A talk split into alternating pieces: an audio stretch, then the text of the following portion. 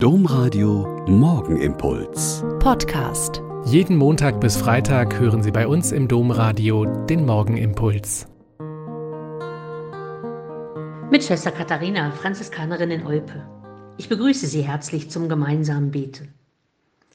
Wie der Herre, so's Gescherre. Die Redensart kennen vielleicht noch manche von Ihnen. Damit ist gemeint, dass die Kinder oft so ähnlich werden wie die Eltern, dass Untergebene ähnlich ticken wie die Chefs dass das Verhältnis Schüler-Lehrer abfärben kann. Dass Paulus einen ziemlichen Verschleiß an Mitarbeitern hatte, das kann man gut nachlesen.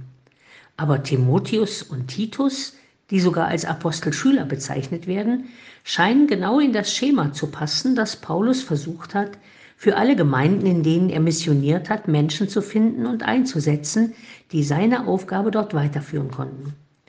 Und so sind diese beiden doch sehr unterschiedlich und haben auch sehr unterschiedliche Aufgaben.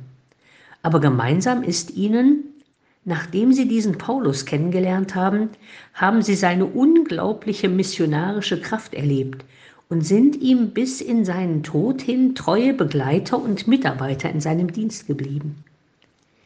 Die Briefe des Paulus haben manchmal kurze Passagen, in denen auch familiäre Hintergründe seiner Schüler auftauchen und in denen Paulus etwas liebevoller, zugewandter und persönlicher wird.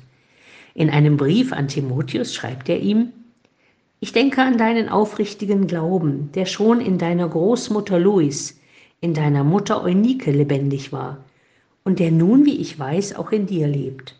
Darum rufe ich dir ins Gedächtnis, entfache die Gnade Gottes wieder, die dir durch die Auflegung meiner Hände zuteil geworden ist. Denn Gott hat uns nicht einen Geist der Verzagtheit gegeben, sondern den Geist der Kraft, der Liebe und der Besonnenheit. Soweit Paulus an Timotheus.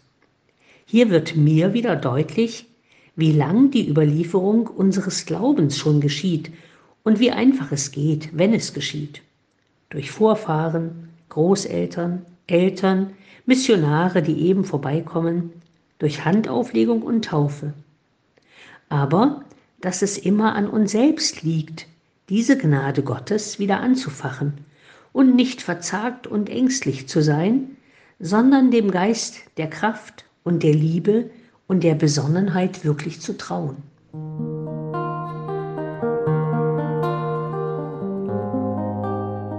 Der Morgenimpuls mit Schwester Katharina, Franziskanerin aus Olpe, jeden Montag bis Freitag um kurz nach sechs im Domradio. Weitere Infos auch zu anderen Podcasts auf domradio.de.